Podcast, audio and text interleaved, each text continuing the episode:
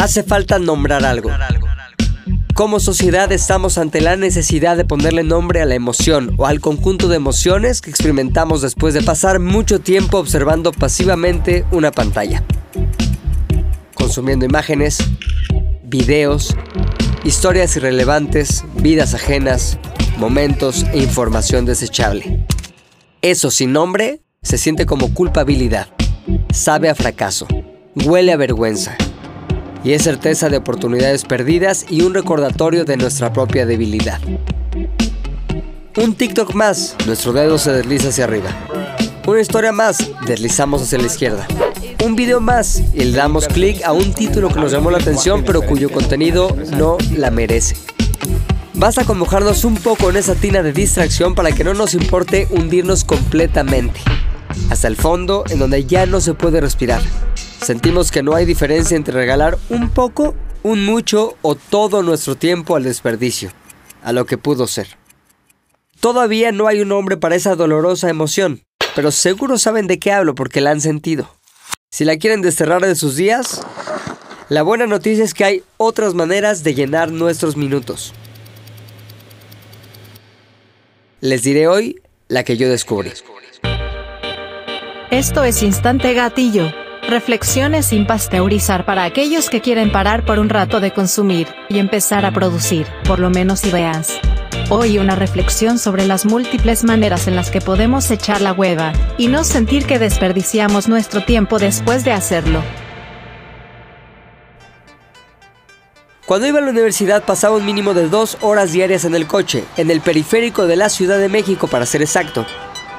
En aquella época había dos paliativos para esos minutos de hastío, rodeado de coches con conductores igual de aburridos y desesperados por llegar que yo. La radio y el teléfono celular. Muy bien.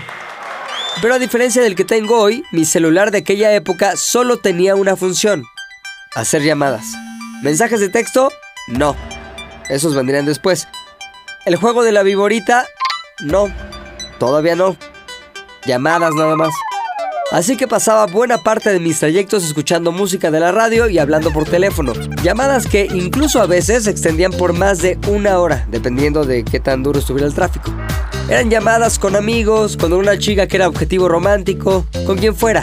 El chiste era quitarme el aburrimiento del trayecto. Hablábamos de cosas importantes, pero también de babosadas, de temas completamente relevantes, o de realidades hipotéticas en las que nos gustaría vivir. ¿Qué harías si fueras millonario? ¿A qué país te gustaría irte a vivir? ¿Cuál maestro odiarías ser? Conversaciones para entretenerme y para tratar de sentir que no había desperdiciado el tiempo en el tráfico solo acelerando y frenando como un autómata. Cuando llegaba a mi destino decía adiós, a veces sabiendo que a mi amigo Mamatrón lo habían regañado porque su novia se había quedado a dormir en su casa, y otras sabiendo que a la que me gustaba le gustaría eventualmente irse a vivir a Japón. Estaba construyendo relaciones, algunas prosperarían hasta la fecha y otras se convertirían en un simple nombre más en la lista de amigos de Facebook, que muchas veces he estado tentado a hacer más corta con la magia del unfriend. Pero en esta nostálgica historia de socialización telefónica, falta un detalle que acabó de tajo con esa etapa de mi amistoso intercambio telefónico en medio del tráfico. La inexistencia del concepto de minutos de llamada ilimitados. O sea, el tiempo que hablabas era el tiempo que te cobraban. O en mi caso, el que le cobraban a mi papá. Así que poco tardó en darse cuenta de que no estaba dispuesto a pagar por mis sesiones de pláticas profundas desde el periférico altura el Toreo de Cuatro Caminos, que por cierto todavía existía. Así que me regañó por la cuenta del teléfono. El primer mes me la pasó. El segundo, el regaño fue más claro y contundente. No estaba jugando. Le pedí que me entendiera. Era inhumano pasar tanto tiempo sin nada que hacer más que ver el coche de enfrente avanzar dos metros para volverse a detener. Necesito algo con que entretenerme. Le dije haciéndome la víctima. Pues entretente con algo gratis. Me contestó. Así que lo tuve que hacer. Dejaba el celular en la cajuela para no sucumbir a la tentación e intenté, por ejemplo, leer mientras manejaba. Lo dejé al segundo día, era muy incómodo, imposible agarrar el libro. Así que se me ocurrió hacer algo que cambió para siempre mi manera de convivir conmigo mismo. Y es aquí donde debería decir algo súper espectacular, pero en realidad es algo bastante simple y más bien medio ñoño. Inventé mi lista de tareas mentales. ¿En qué consiste? Como su nombre lo explica, es una lista centrada en cosas que pensar, objetivos a alcanzar únicamente usando el cerebro y la imaginación, limitados por un tiempo específico.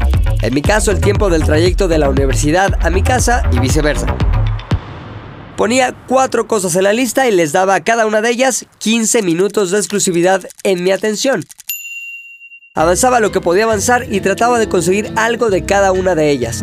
A veces era resolver un problema de la escuela, otras era una idea que quería convertir en un concepto creativo, otras era imaginar mi futuro, y muchas, muchísimas veces más era convertir una observación en un contenido.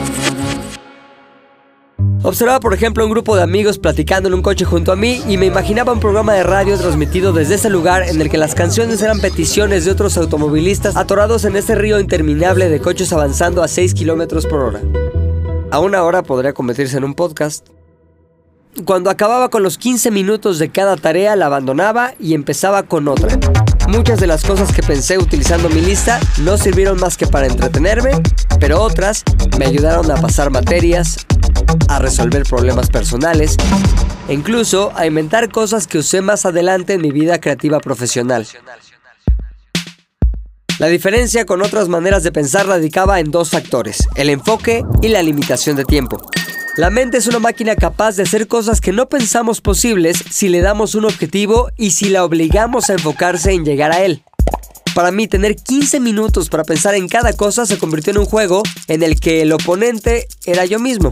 Al final el hastío del tráfico ya no existía y me llegó a pasar que me llamaban por teléfono y decidí no contestar para no perder mi tren de pensamiento. Bien podría haberme convertido en un meme que dijera Millennial descubre la acción de pensar. Solo que yo no era millennial y los memes todavía no existían. El hábito de hacer mi lista de tareas mentales duró un buen rato y luego lo olvidé. Con todos los beneficios que representa la simple técnica, lo metí en un cajón mental y ahí se estaba pudriendo hasta que hace poco lo redescubrí tratando de quitarme otro hábito más costoso que mis horas de llamadas telefónicas que tanto le costaron a mi papá. El mal hábito de hipnotizarme con las redes sociales. El hábito de consumir chatarra en lugar de crear algo. Aunque sea más chatarra, pero crear. Yo, como muchos de ustedes, he sentido la irresistible y compulsiva necesidad de sacar el celular ante cualquier atisbo de un momento para poder hacerlo. En la fila del súper, durante los 40 segundos de un semáforo en rojo, mientras espero para pagar algo que compré. Y fue de esta manera que mi cerebro fue perdiendo condición y la capacidad de imaginar. Lo noté y me asustó. Esa droga digital estaba atentando contra lo más valioso que tengo, mis ideas. Así que estoy en el proceso de sustituir el tiempo en pantalla por mi lista de tareas mentales. Aquel hábito que nació hace muchos años de la unión del caótico tráfico de la Ciudad de México, mi necesidad de entretenerme y la tacañería justificada de mi papá. Esto fue Instante Gatillo con Pilinga 2. Para ZDU.